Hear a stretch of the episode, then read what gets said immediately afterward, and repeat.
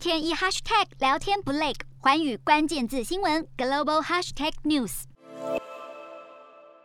俄军强力猛攻，空袭乌克兰各大城，满目疮痍，民众伤亡惨重。为了尽快让战争平息，乌克兰转向俄罗斯盟友中国来求助。乌克兰总统泽伦斯基幕僚长伊尔马克表示，乌克兰希望中国在终止乌俄战争上扮演更显著的角色，并成为乌克兰未来安全的保证者。另外，他也预期泽伦斯基和中国国家主席习近平很快就会对话。而持有同样看法的还有巴基斯坦总理。